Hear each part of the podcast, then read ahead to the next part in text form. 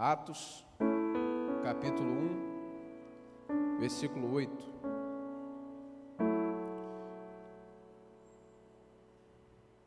Todos acharam, amém? Mas receberão poder quando o Espírito Santo descer sobre vocês, e serão minhas testemunhas em Jerusalém e em toda a Judéia e Samaria e até os confins da terra. Vamos repetir nesta versão todo mundo junto? Um, dois, três. Mas recebereis o poder do Espírito Santo, que há de vir sobre vós, e ser-me-eis testemunhas, tanto em Jerusalém, como em toda a Judéia e Samaria e até os confins da terra. Amém? Feche os seus olhos, nós vamos orar. Pai, muito obrigado. Muito obrigado por essa oportunidade de estarmos aqui. É um privilégio estar na casa do Senhor. É um privilégio se reunir com os nossos irmãos em Cristo. E nós estamos aqui por um motivo, Senhor render louvores a Ti, aquele que vive e reina para todo sempre. Nós te louvamos por tudo que Tu és, por tudo que tens feito em nossas vidas. Fale conosco através da Tua palavra, que não seja a minha pessoa falando, mas que seja a pessoa do Espírito Santo falando através de mim a Tua palavra. Nós queremos ouvir a Tua voz falando ao nosso coração. Muito obrigado, Senhor, em nome de Jesus. Amém. Podemos assentar, irmãos. Como nos foi passado, irmãos, hoje nós vamos falar sobre missões. Na verdade, o mês inteiro nós estamos falando sobre missões. E quando nós falamos sobre esse tema, é impossível não lembrar da igreja primitiva, da igreja do primeiro século. A igreja que marcou o primeiro século da era cristã.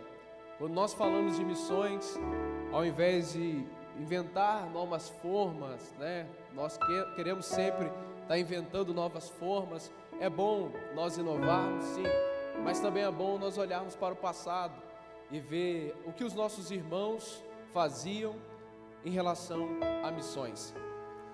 Quando nós falamos sobre missões, nós percebemos no livro de Atos dos Apóstolos que a igreja do primeiro século era uma igreja missionária, era uma igreja que realizava missões, era uma igreja que tinha em sua mente, que tinha em sua memória, bem guardado em seu coração, as palavras de Jesus: Ide por todo mundo, pregai o Evangelho, façam discípulos, batizando em nomes do Pai, do Filho e do Espírito Santo.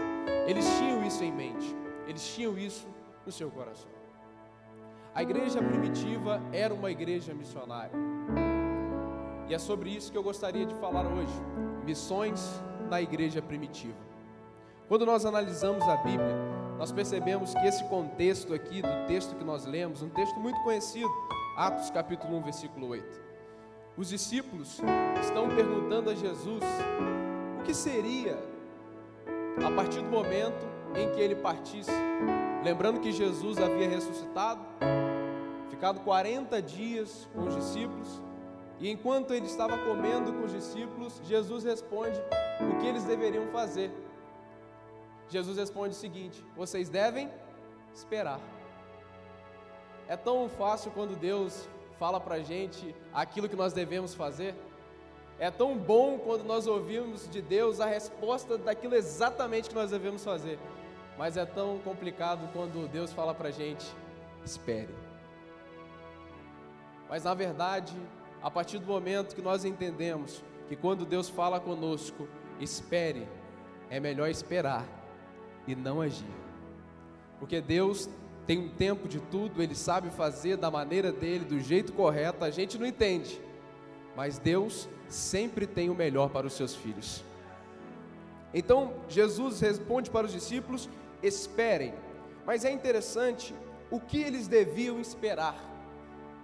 O que, que eles deviam esperar? E a resposta está no texto.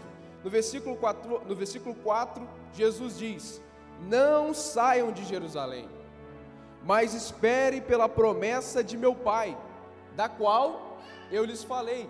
E que promessa é essa? a promessa que eles deviam receber, a promessa que eles deviam esperar, era a promessa do Espírito Santo, era o derramamento do Espírito sobre eles, era o recebimento do Espírito Santo, e eles deveriam esperar até que eles fossem revestidos de poder, até que eles recebessem o Espírito Santo. Porque o Espírito Santo faria com que eles tivessem o poder para testemunhar. Se você leu o versículo 8, prestou bastante atenção, você vai ver que Jesus está falando para eles esperar receber o poder do Espírito Santo. A palavra aqui para poder é dunamis, de onde nós tiramos a palavra dinamite.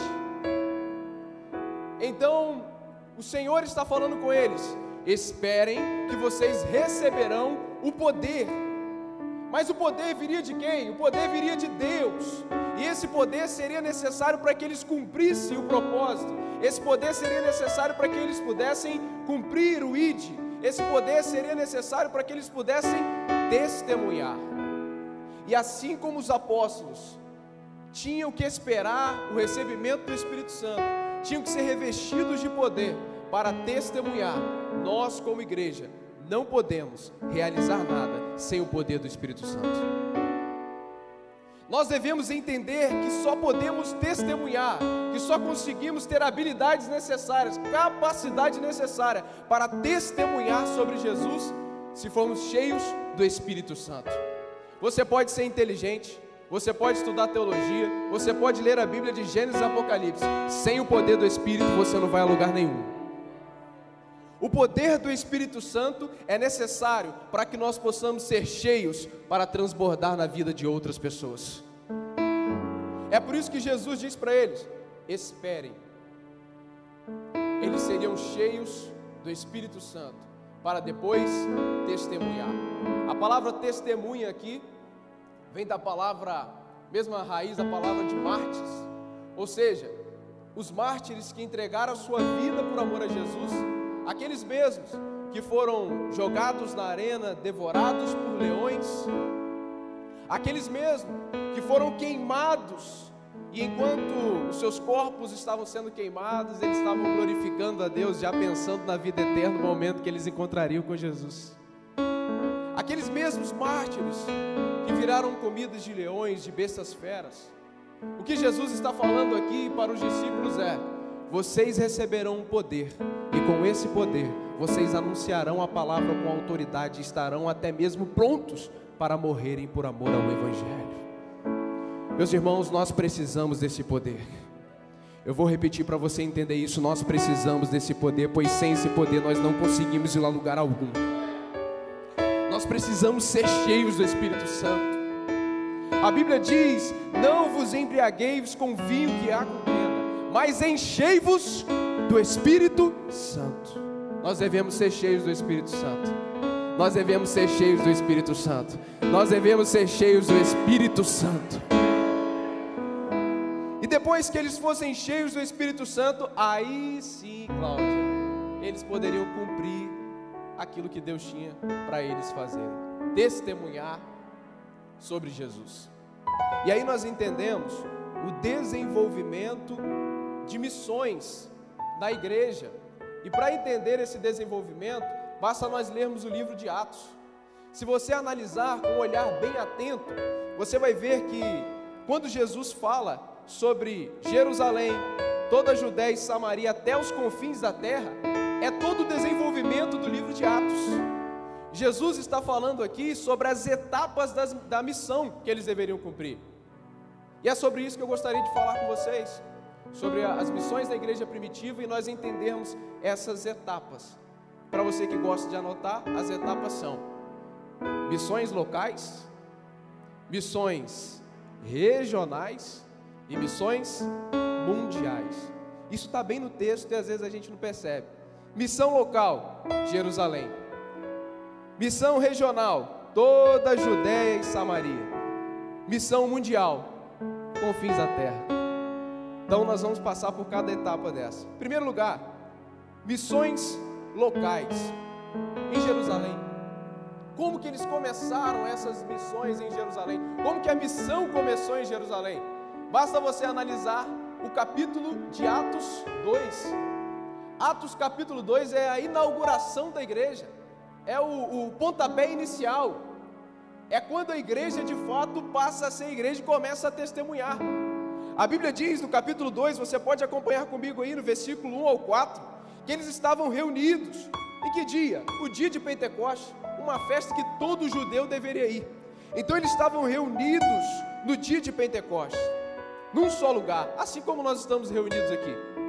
E de repente veio do céu um som como de um vento muito forte, encheu toda a casa na qual estavam assentados, e viram que parecia línguas como de fogo que se separaram e pousaram sobre cada um deles, e todos ficaram cheios do Espírito Santo e começaram a falar outras línguas conforme o Espírito os capacitava.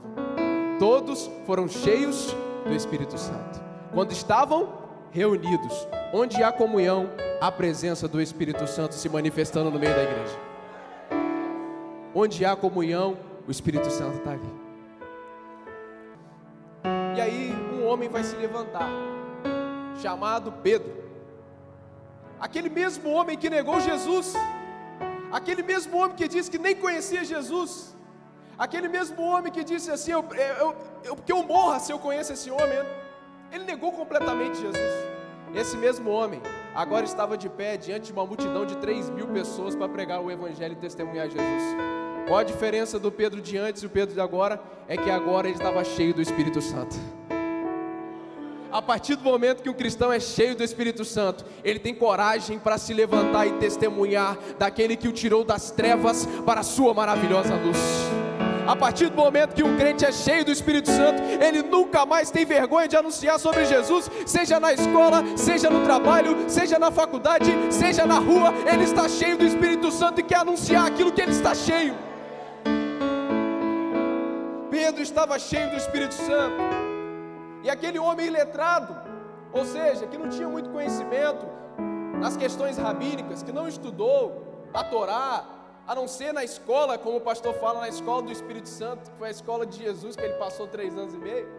Mas o estudo formal que Pedro tinha, que os outros rabinos tinham, Pedro não teve. Ele era um pescador.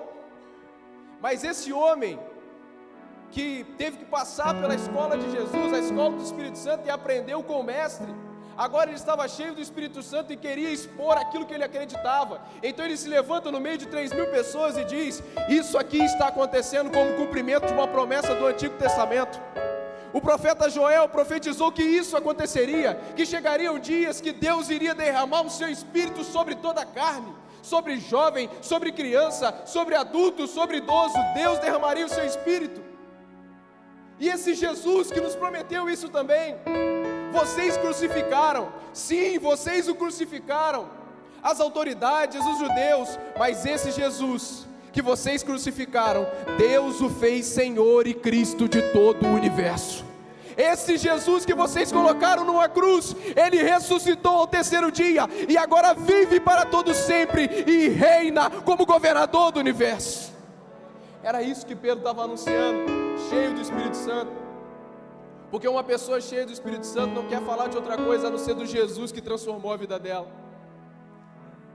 E Pedro prega a palavra, e o resultado do sermão de Pedro: três mil almas se renderam ao Senhor e decretaram que Jesus era o Salvador da sua vida. Três mil almas. Por que isso aconteceu? Porque Pedro era bom? Não, porque ele estava cheio do Espírito Santo.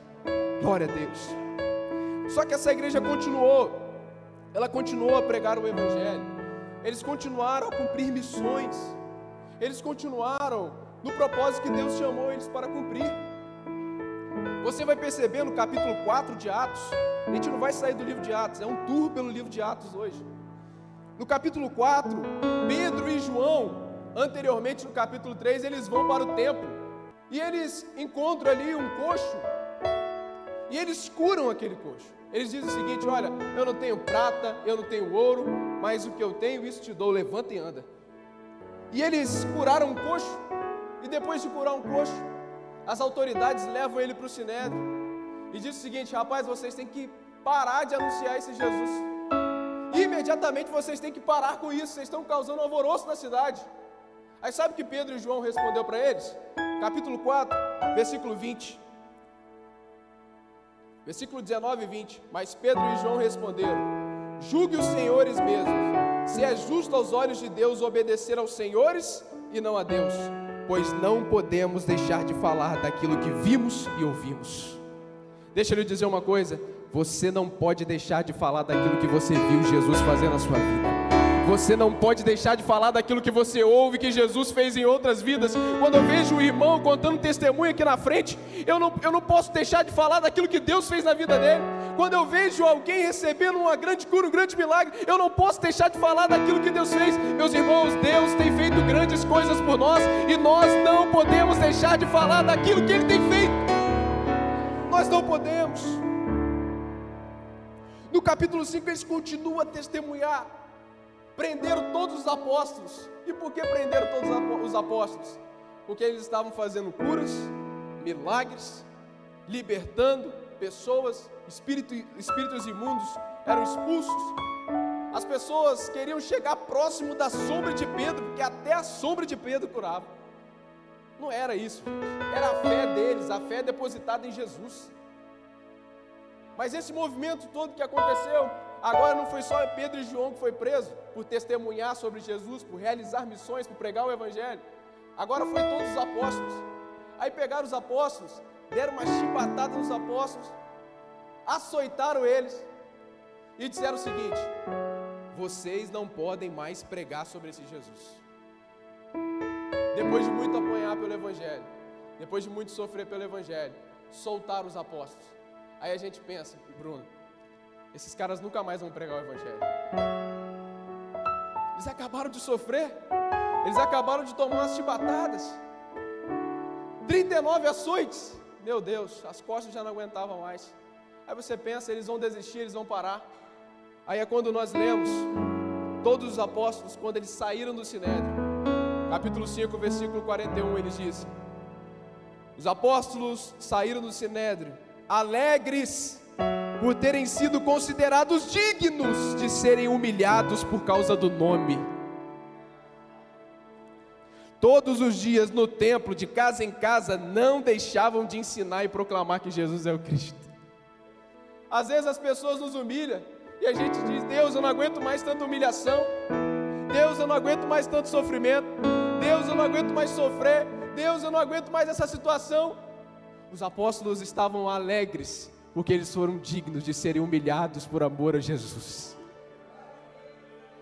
Eles entenderam que por amor a Jesus vale a pena sofrer, vale a pena ser humilhado, vale a pena passar por dificuldades, porque a nossa recompensa não está aqui, a nossa recompensa está com o Pai.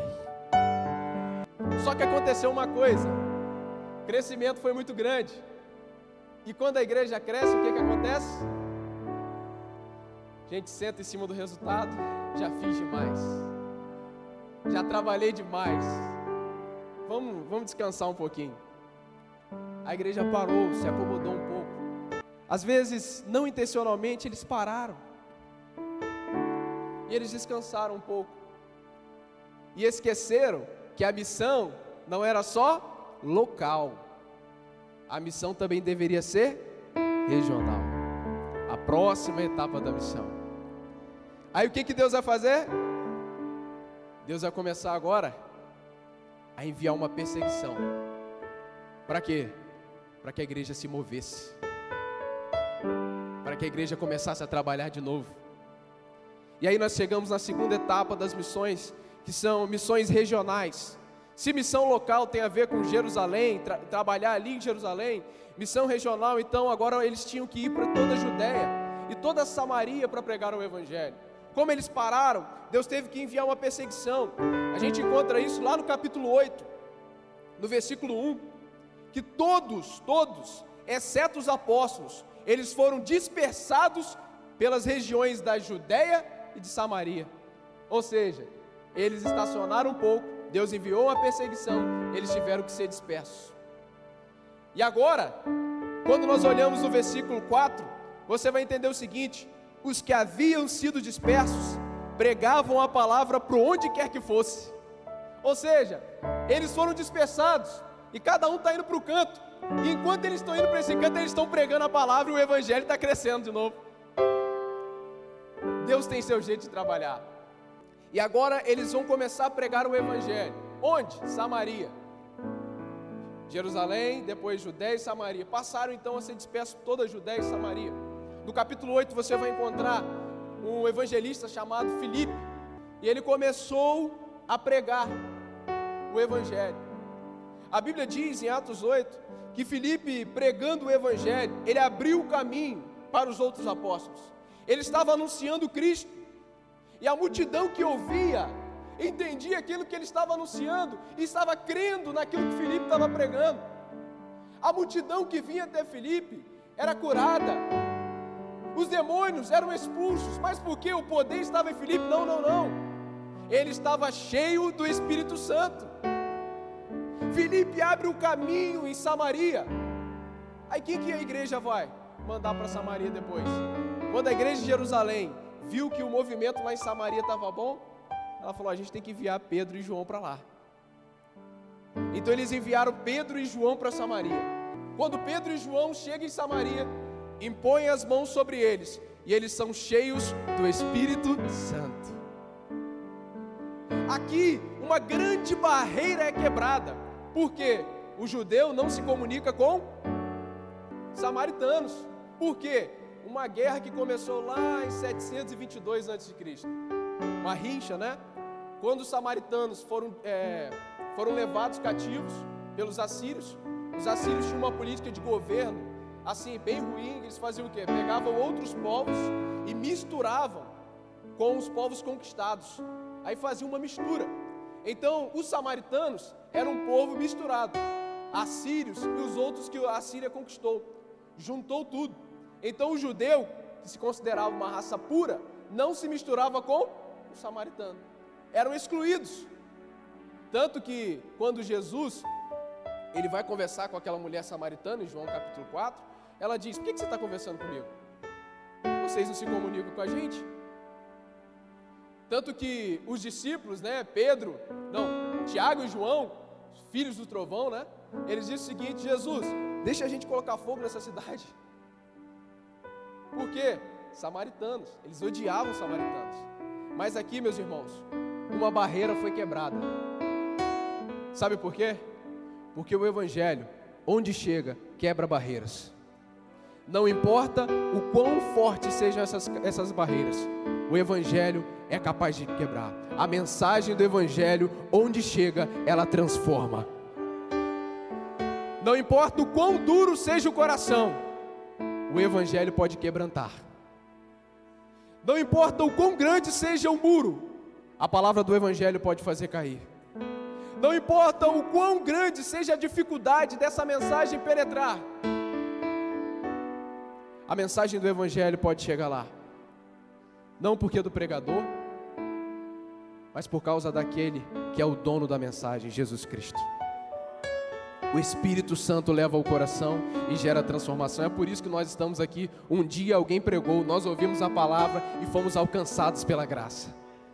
O Evangelho chegou em Samaria, foram cheios do Espírito Santo.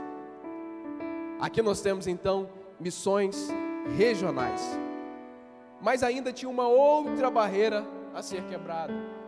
Nós vimos aqui missões locais, Jerusalém. Nós vimos também missões regionais, Judéia e toda Samaria.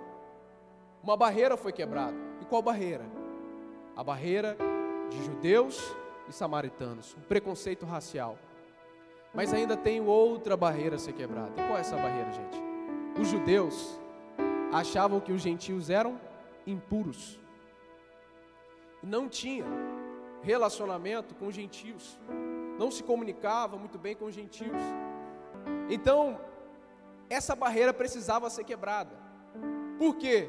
Porque senão o evangelho e a outra etapa das, das missões, missões mundiais, não seria cumprida. Então Deus agora vai escolher um judeu e ele vai dar uma visão para ele. Aqui nós entramos em missões mundiais, os confins da terra. Missões mundiais no livro de Atos. Ou seja, o destravar do evangelho sair de judeus e ir para os gentios, chegar até nós, começa no capítulo 10 com uma visão. Qual visão? Deus deu uma visão para Pedro. Pedro, ao meio-dia, morto de fome, né? já estava na hora de comer, ele tem uma visão de animais impuros. E esses animais estavam num lençol muito grande. Aí Pedro olha para aquilo e Deus fala para ele: Pedro, mata e come. Pedro falou: De jeito nenhum, Senhor. Eu nunca coloquei uma coisa impura na minha boca. Gente, judeu é muito chato com alimento. Até hoje, os judeus, por exemplo, se você for no McDonald's lá em Israel, você nunca vai encontrar é uma mistura de queijo com carne. Eles não misturam isso. Você nunca vai encontrar carne de porco, por exemplo. Você não vai encontrar. Derivado de leite com carne você não encontra por conta da lei levítica. Então o judeu era muito chato com o alimento. E Pedro diz: Não, de jeito nenhum não vou comer. Aí olha a resposta de Deus para ele: Pedro, não chame de impuro aquilo que eu santifiquei. Pedro, não diga que é impuro aquilo que eu santifiquei. Deus estava falando de animais? Não, Deus estava falando dos gentios, que os judeus acreditavam que eram impuros. A partir daquele momento, Pedro recebe uma ordem. E qual é a ordem de Deus para Pedro? Vá até a casa de um homem chamado Cornélio. Quem era Cornélio? Ele era um gentil que morava em Cesareia. Fazia parte da ordem da pátria de italianos. E Deus envia Pedro até lá. E Deus também já tinha avisado a Cornélio que Pedro tinha que ir até lá. Então Pedro chega lá como alguém superior e começa a pregar o Evangelho. E ele começa a pregar o Evangelho. E quando Pedro começa a falar, ele nem bem terminou. Aqueles homens nem eram batizados nas águas. E daqui a pouco o Espírito Santo de Deus começou a descer sobre a casa de Cornélio e todos foram cheios do Espírito Santo. Aquele momento Pedro entendeu que o Espírito Santo não escolhe raça, não escolhe cor, não escolhe etnia, não escolhe gênero. O Espírito Santo usa quem ele quer, no momento que ele quer, com bem entender. Eles foram cheios do Espírito Santo. E agora a igreja de Jerusalém faz um concílio e diz o seguinte: está decidido os gentios podem ser cristãos sim. O Espírito Santo desceu sobre eles. Eles só têm que ficar totalmente fora de qualquer tipo de idolatria, qualquer tipo de prostituição. Ali, o cristianismo começou a ser espalhado entre os gentios. Mas nesse meio tempo, algo vai acontecer. Deus levanta alguém, não seria Pedro que cumpriria essa missão. Deus levanta alguém chamado Paulo, que até aquele momento era Saulo. Se nós analisarmos, nesse meio tempo, no capítulo 9, acontece a conversão de Saulo de Tarso. Ali foi um divisor de águas completamente para o cristianismo e para a história de missões mundiais. Quando Paulo se converte ao cristianismo, quando Paulo tem um encontro com Jesus, a história do cristianismo ali mesmo muda que esse homem seria um homem usado por Deus para levar as boas novas por todo mundo conhecido da época. A partir do momento que Paulo teve um encontro com Jesus, a vida dele foi transformada. De perseguidor, ele passou agora a ter prazer em ser perseguido por amor a Jesus. Porque é impossível que alguém tenha um encontro com Jesus e seja da mesma forma. A palavra que vai de encontro a nós nos transforma, nos muda e nos faz uma nova criatura em Cristo Jesus. Você está aqui nessa noite que você foi transformado pela palavra. Eu estou aqui nessa noite que eu fui transformado pela palavra. Nós estamos aqui nessa noite porque fomos transformados pela palavra. Jesus mudou a nossa natureza. Nós temos agora uma natureza segundo Cristo. Nós agora somos cheios do Espírito Santo. Deus transformou esse homem e fez esse homem um vaso escolhido para levar a mensagem. Paulo fez três viagens missionárias, Serginho. Três viagens. Alguns dizem que teve uma quarta aí, mas nós não temos certeza. Dessas três viagens missionárias, eu não vou cobrir tudo, porque eu não tenho tempo para isso. Mas eu queria falar com vocês de três países que Paulo visitou. E esses países nunca mais foram o mesmo através da mensagem desse homem. primeiro lugar que Paulo foi, que nós podemos mencionar aqui, não em ordem cronológica, não estou contando primeira, segunda, terceira viagem missionária em ordem cronológica, não. Mas eu gostaria de falar sobre três lugares que Paulo foi. E o primeiro desse lugar foi na Grécia. Sim, a Grécia que você conhece hoje, a Grécia que eu conheço hoje. Não porque nós fomos lá, né? Mas porque a gente vê pela internet, pela TV. Porque dinheiro para isso a gente não tem, né, gente? Enfim, ele faz três viagens missionárias. Ele vai primeiro, ele vai para a Grécia. E lá na Grécia, o que que Paulo faz? Ele prega a mensagem em Filipos, ele prega a mensagem em Tessalônica, ele prega a mensagem do evangelho em Corinto. Onde Paulo pisou, nasceu uma igreja. Nasceu uma igreja em Filipos, nasceu uma igreja em Tessalônica, nasceu uma igreja em Corinto. Na mesma Grécia, Paulo prega em Atenas, no lugar que só tinha filósofo, Cláudio, só filósofo. E aí Paulo tem que dar o jeito dele para pregar, porque uma coisa é você pregar para alguém que não tem tanto entendimento, uma coisa é você pregar para um filósofo.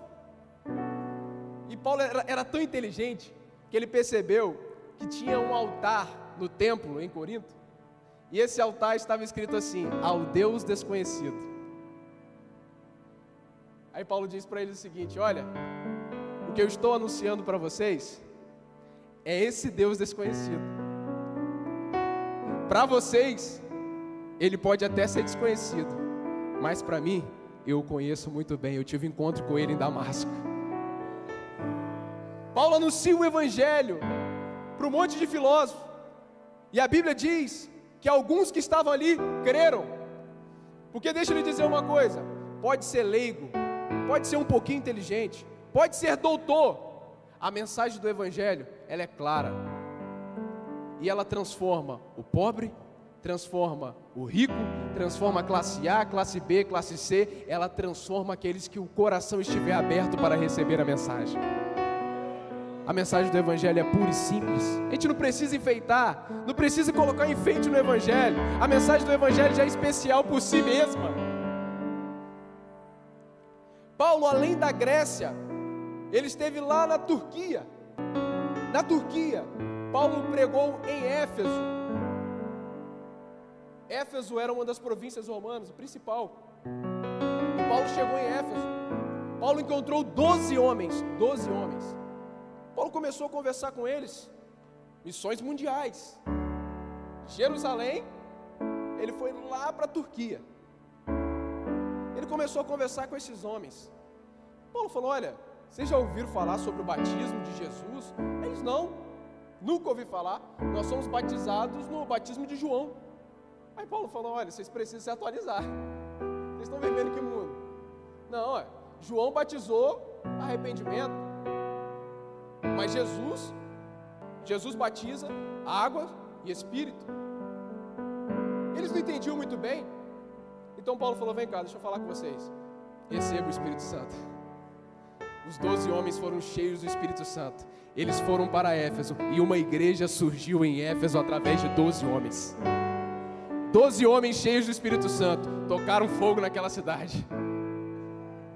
A Bíblia diz em Atos capítulo 19, versículo 18, versículo 20, teve arrependimento, prodígios, maravilhas, milagres, conversões. Para você ter uma ideia, eu vou ler só um texto. Atos capítulo 19, se você quiser acompanhar aí. Versículo 18 ao 20, diz o seguinte: eu estou lendo aqui na NVI. Muitos dos que creram vinham e confessavam e declaravam abertamente suas más obras. Gente, eles estavam publicamente confessando seus pecados. Grande número dos que tinham praticado ocultismo, ou seja, feitiçaria, reuniram seus livros, fizeram uma, uma, uma escada de livros, uma torre de livros, colocaram fogo nos livros. Calculado o valor total, esse chegou a 50 mil dracmas, ou seja, 50 mil dias de trabalho queimados. Dessa maneira, a palavra do Senhor muito se difundia e se fortalecia. Meus irmãos, onde essa mensagem do Evangelho chega, ela gera transformação. Uma cidade que era devota à deusa Diana, a partir do momento que Paulo pisou nela, o poder do Espírito Santo estava nela e eles foram convertidos. A partir desse momento, eles não adoravam mais a deusa Diana, A partir daquele momento eles adoravam o Senhor Jesus, o Todo-Poderoso. Nunca prenda essa mensagem. Compartilha, porque onde ela chega, ela gera transformação. Para a gente terminar, Paulo chegou por fim na cidade mais importante do mundo antigo, no, centro do mundo antigo. Onde que Paulo chegou? Na Itália, em Roma. Mas como que Paulo foi para lá? Ele foi preso em Jerusalém, capítulo 21, você vai encontrar isso de Atos.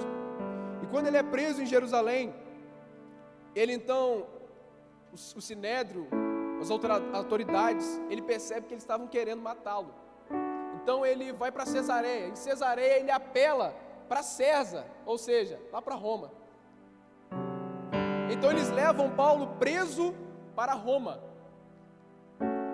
Paulo fica dois anos preso em Roma. Nesses dois anos, meus irmãos, a gente pode pensar, Paulo não fez nada.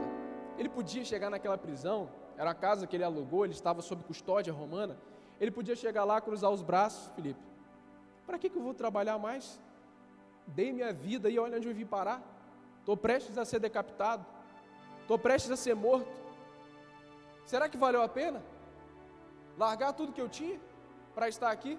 Paulo podia pensar isso, assim como a gente pensa. Nós somos humanos. Será que vale a pena mesmo? Estou sendo fiel a Deus, estou fazendo isso, estou fazendo aquilo, mas está acontecendo isso na minha vida, nada dá certo. Será que vale a pena? Meus irmãos, podia passar isso pela cabeça de Paulo. Mas independente se passou ou não, esse homem não ficou parado. Atos dos Apóstolos terminam de uma forma extraordinária. Quando nós olhamos o capítulo 28, versículo 30, versículo 31, diz assim: Por dois anos inteiros, Paulo permaneceu na casa que havia alugado e recebia todos os que iam vê-lo. Pregava o reino de Deus e ensinava a respeito do Senhor Jesus Cristo, abertamente e sem impedimento algum. Meus irmãos, Paulo estava preso, mas a mensagem do Evangelho não. Paulo estava preso, e talvez ele poderia achar que não estava crescendo, não estava progredindo, mas o reino de Deus estava crescendo e progredindo. Paulo estava preso, mas as missões mundiais estavam continuando a acontecer. Nós podemos até em uma eventual perseguição, isso pode acontecer com a igreja. Nosso corpo está lá numa prisão, mas ninguém pode calar a nossa voz. Nós vamos anunciar o Evangelho aonde quer que estejamos, porque nós cremos que essa mensagem transforma e muda os corações. Enquanto Paulo estava preso, debaixo do nariz do imperador, o evangelho estava crescendo. O imperador dizia: Eu sou Deus, eu sou o filho de Deus. Enquanto ele dizia isso, a verdadeira mensagem do Filho de Deus estava crescendo por Roma, estava crescendo por toda a Itália e estava se espalhando por todo o mundo, porque nada pode parar o Evangelho. Nada pode parar o Evangelho. Se coloque de pé comigo, por favor. Eu concluo dizendo a vocês o seguinte: preste bastante atenção nessa conclusão. O mais importante, como cristãos, não é que se nós vamos fazer missões, pastor, local, ou se nós vamos fazer missões regionais, ou se nós vamos fazer missões mundiais. Sabe o que é mais importante? não deixar de fazer missão. Eu repito isso. Mais importante não é se eu, se eu vou pregar Itaipava, se eu vou pregar é, é, em Itapemirim, ou se eu vou pregar em Vitória, ou se eu vou pregar em qualquer outro lugar, no Brasil ou no mundo. O mais importante é nunca deixar de anunciar a mensagem. O mais importante é nunca deixar de ser um missionário. Porque, meus irmãos, essa palavra tem poder para transformar. Amém?